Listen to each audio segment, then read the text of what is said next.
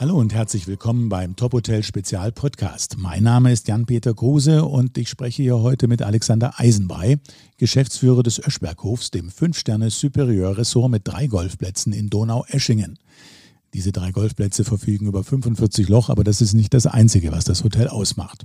Wir sprechen über die Union der Wirtschaft, die sich als Deutschlands erste Denkfabrik der Tourismus, Hospitality und Food Service Industrie versteht und deren Vision es ist, die Branche zu einen und die gesammelte Erfahrung beratend an die Politik weiterzugeben. Wir sprechen auch über Warenbeschaffung, Wasserknappheit und alternative Energiegewinnung, denn diese Themen treiben den Hotelier ebenfalls um. Außerdem erzählt Alexander Eisenbrei, wie er seine Gastgeber, so werden die Mitarbeitenden im Öschberghof nämlich genannt, stetig fachlich wie auch persönlich fördert.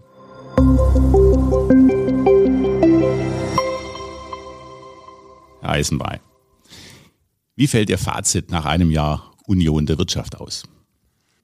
Herr Kruse, wir haben eine Phase des Lernens hinter uns. Wir haben sehr euphorisch gestartet. Äh, Marcel Klinge, Gerhard Bruder und ich. Wir haben sehr schnell viele Supporter von unserer Idee überzeugen können. Wir sind rangegangen mit der Vision, die Branche zu einen. Die Vision ist immer noch da. Wir werden uns ein bisschen ändern. Auch vom Namen Union der Wirtschaft ist uns äh, vielleicht ein Stückchen zu politisch. Wir sind eine Denkfabrik. Wir sind kein Verband. Wir sind ein beratendes Organ für die Politik, für die Hospitality-Industrie. Und deswegen werden wir mehr auf diese Denkfabrik gehen. Und wir haben natürlich Widerstände bekommen. Das ist normal. Äh, da sind wir jetzt dran, sehr, sehr gezielt dagegen zu arbeiten, nicht im Negativen, sondern im Positiven, sie mitzunehmen, sie von unserer Idee zu begeistern. Wir merken, dass die Politik darauf anspringt, insbesondere weil wir nicht fordern und weil wir nicht sagen, was gemacht werden muss, sondern weil wir Ideen bringen und die Politik mit Hilfestellungen und absolut hochkarätigen Kolleginnen und Kollegen unterstützen, die Aufgaben, die wirklich groß sind, zu lösen. Wir haben in der kurzen Zeit, haben wir über 100 Mitglieder schon. Wir haben auch genügend Kapital, das muss man auch sagen, um wirklich Dinge zu bewegen, Studien in Auftrag zu geben, was wir einfach brauchen, um, um was in, den, in der Hand zu haben. Also insofern sind wir sehr zufrieden, aber die Aufgabe bleibt groß. Sie haben gerade gesagt, dass die Politik anspringt, dass Sie Hilfestellung geben. Können Sie ein, zwei konkrete Beispiele nennen? Ja, zum Beispiel, wir diskutieren. Wir waren mit der Frau Müller, unserer Beauftragten von der Bundesregierung, zusammen. Sehr eloquent, muss ich wirklich sagen. Sehr, sehr ähm, tolle Frau, die, die auch zuhört, aber die auch eine klare Meinung hat. Das finde ich hervorragend, die uns nichts verspricht, was sie nicht halten kann. Finde ich sehr, sehr gut. Und natürlich mit den ganzen tourismuspolitischen Sprechern der Fraktionen, auch mit dem Tourismusausschuss. Wir haben viele Diskussionen geführt und dann gehen wir zum Beispiel in die Beratung, was auch aus der Politik kam, die dann sagt, naja, ihr habt halt mal schlechte Arbeitszeiten okay, was ist eine schlechte Arbeitszeit? Ich kann den Freitag, ich kann den Samstag, ich kann den Sonntag nicht ändern. Ich könnte ihn namentlich dann Montag, Dienstag, Mittwoch nennen, aber das bringt ja nichts, sondern es bleibt immer dieser Freitag, Samstag, Sonntag.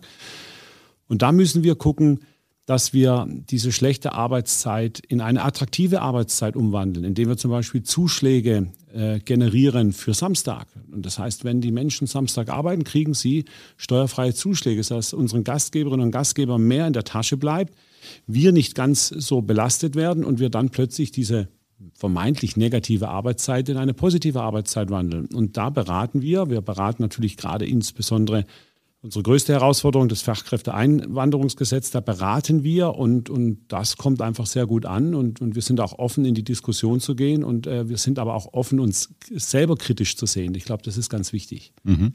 Aber Kooperationen generell streben Sie ja an. Welche hm, Partner haben Sie da schon, mit denen Sie da gemeinsam agieren können?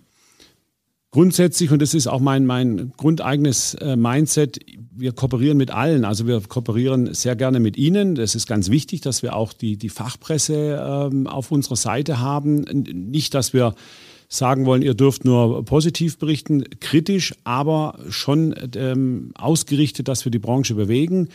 Äh, wir nehmen alle Medien mit rein und wir nehmen alle Verbände mit rein. Also ich spreche regelmäßig mit der IHA, insbesondere mit Markus Nussbaum und Markus Mola, die da auch ein ganz tolles Mindset haben, aber natürlich auch mit Otto Lindner. Ähm, wir sprechen mit HSMA, sehr, sehr ähm, tolle Kooperation äh, mit der Frau Heuer, mit dem CEF.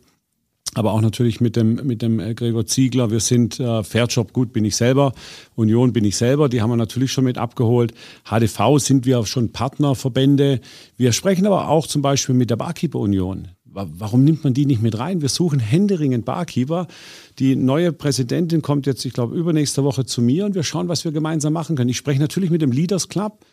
Ähm, wir sprechen äh, mit dem Verband der Köche, der Daniel Schade, ein, ein ganz eloquenter, toller Mensch. Äh, wir verbinden uns. Und es dauert manchmal ein bisschen länger, aber wir verbinden uns und wir nehmen alle mit auf. Wir sprechen zum Beispiel auch mit den äh, goldenen Schlüsseln. Wir, warum sollen wir die nicht mit reinnehmen? Das ist ja auch so ein, so ein Teil von unserer Branche, von unserer Industrie. Und deswegen sind wir mit allen in Gespräch, natürlich auch mit der Hoga. Ähm, da müssen wir immer gucken, wo sie die Angst haben, dass wir Interessen vertreten, die sie für sich beanspruchen. Und ich meine das ganz sicher nicht negativ, aber ich würde mir hier auch eine etwas modernere Führung und ein besseres Kooperationsmiteinander ähm, vorstellen.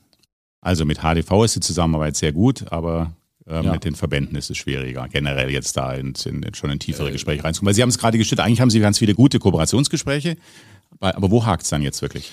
Naja, das ist vielleicht auch meine, meine Einstellung. Wenn mich jetzt jemand anrufen würde, ich sage jetzt mal Verband XY und sagt, Eisenbrei, was machen wir? Wir haben eine tolle Idee, möchte Fairjob dabei sein. Da würde ich nicht lange überlegen, da würde ich sagen, ja, ist doch klar, wenn wir was für die Branche tun können, wir sind dabei. Mhm. Und das vermisse ich so ein bisschen.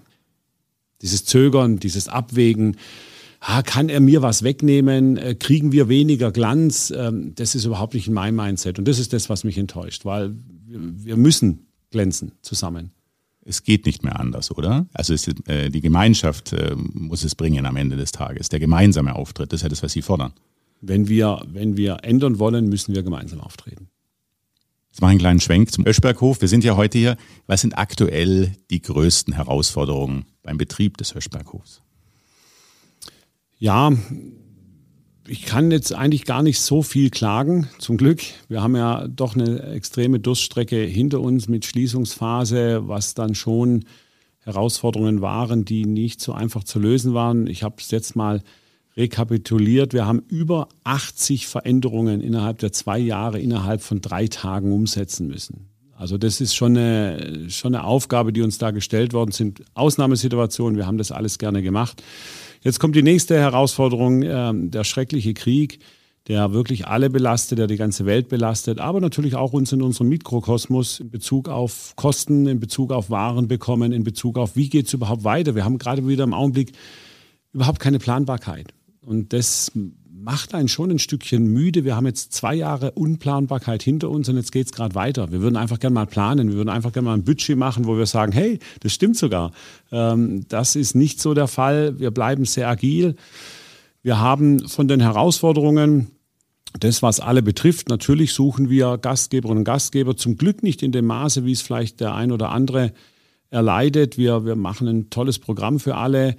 Wir schauen, dass wir ähm, die Nachhaltigkeit in den Vordergrund rücken. Auch das ist eine Herausforderung. Ich glaube, das ist ein Mindset, den wir alle äh, folgen müssen. Äh, nicht nur für unsere Gäste, nicht nur für unsere Umwelt, sondern auch für unsere Gastgeber und Gastgeberinnen, die immer mehr fordern, was macht ihr nachhaltig? Also das wird ein ganz spannendes Thema und eine große Herausforderung, weil nicht nur mit Kosten verbunden, sondern vor allem mit einem Mindsetwechsel, den du auch ich, jetzt bin ich 30 Jahre Hotelier, jetzt sagt mir mal jemand, ich soll was anderes machen. Da sage ich, ja, wir machen es doch schon immer so gut. Äh, nein, vielleicht machen wir es gut, aber wir müssen es vielleicht anders machen. Und ansonsten äh, sind es eigentlich äh, keine Herausforderungen im Augenblick, weil wir, weil wir gut unterwegs sind. Wir sind eigentlich sehr, sehr zufrieden. Sie haben angesprochen, Nachhaltigkeit, Personaleinkauf, Energie haben wir noch nicht so ganz vertieft, äh, ist ja ein Riesenthema.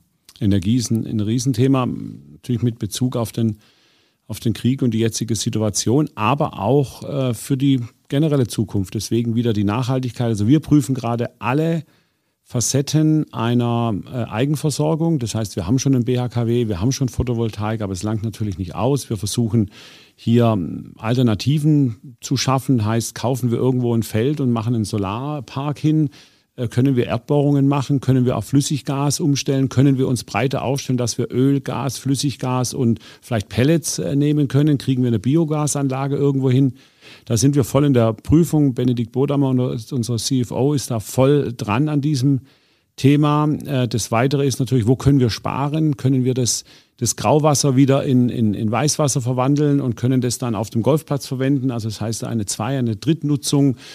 Äh, wo können wir Strom sparen? Wie können wir Prozesse verbessern? Und da gehört natürlich das Thema Energie äh, definitiv zu einem äh, im Augenblick noch nicht lösbaren Thema. Klingt nach herausfordernden Projekt momentan. Was ist sonst noch an größeren Projekten bei Ihnen gerade geplant? Ach, wir sind ja ständig unterwegs. Wir haben im, Februar ein Reisebüro gegründet aus äh, einfach einer Vision heraus, um die Gäste noch mehr zu begeistern. Wir hatten jetzt äh, in der Tat letzte Woche die erste Reise. Es war ganz toll und da merkst du erstmal, was eigentlich die Gäste wollen. Die Gäste wollen Aufmerksamkeit. Die, West die Gäste wollen Wertschätzung. Die Gäste wollen ihre Zeit. Und die geben wir ihnen und das war richtig toll. Das heißt, wir binden unsere Gäste noch mehr an den Öschberghof. Das ist ein Projekt, was wir gerade verfolgen. Das zweite ist ein neues Restaurant. Wir wollen in der Tat ein japanisches Restaurant noch bauen. Wir werden äh, diesen Sommer schon anfangen. Wir haben einen tollen Sushi-Meister gefunden, werden das erstmal mit einer kleinen Sushi-Bar beginnen und dann, je nachdem, wie die Bausituation ist, werden wir dort ähm, in den nächsten zwei Jahren äh, ein komplettes Restaurant mit, mit 80, 90 Sitzplätzen bauen. Wird sehr spannend. Der Golfplatz ist ständig in Bewegung. Jetzt brauchen wir, wir haben, was wir gar nicht besprochen haben, ist die Ressource Wasser. Die haben wir natürlich hier. Deswegen werden wir einen großen Speicherteich noch bauen. Äh, das ist das Projekt. Und das wichtigste Projekt, was bei mir ja schon immer dasteht, ist die Entwicklung der Menschen, ist die Entwicklung unserer Gastgeberinnen und Gastgeber, ob das das duale Studium ist, äh, jetzt auch für die Köche natürlich aufgerufen, aber auch die individuelle Entwicklung des Menschen an sich. Was sind die, die Needs, die er braucht? Was, sind die, was ist der Purpose, den er hier haben möchte? Was können wir anders machen, damit der Mensch sich hier wohlfühlt? Noch eine ganz spezielle Frage. Als letzte Frage, ähm, was haben Sie im Bereich Private Fitness vor? Ähm, Gibt es da Pläne? Ja, wir haben uns schon ein bisschen auf einen anderen Weg begeben. Nicht anders, wir erweitern uns. Wir müssen auch hier realistisch sein. Das Mais-Business wird nicht mehr in dem Maße zurückkommen, wie wir es wie wir es hatten. Ähm, und jetzt sind wir natürlich hier schön in der Natur. Wir haben 5000 Quadratmeter Spa und äh, wir haben einen ganz tollen Partner an Bord geholt, Longevity. Das ist die Joanna Benzo und der Prinz Michael von uns zu Liechtenstein, die hier ein wahnsinnig tolles Gesundheitssystem entwickelt haben. Das hat jetzt bei uns begonnen. Äh, wir machen unsere Self-Care Vital Season, wo wir ja letztes Jahr Frau Dr. Anne Fleck mit drin hatten. Das äh, geht eigentlich darauf hin, dass die Menschen, die immer mehr an Druck bekommen, E-Mails, Fernseh, schlechte Nachrichten, äh, alles, alles prasselt auf dich ein, dass sie eigentlich zu uns kommen, zwei, drei, vier Tage und sich kurz wieder selber finden können. Und das ist so, ich würde es mal sagen, Gesundheit und Gourmet. Äh, ich mache was Gesundes und dann kann ich auch schön essen gehen. Herr Eisenmai, vielen Dank für das Gespräch. Sehr gerne.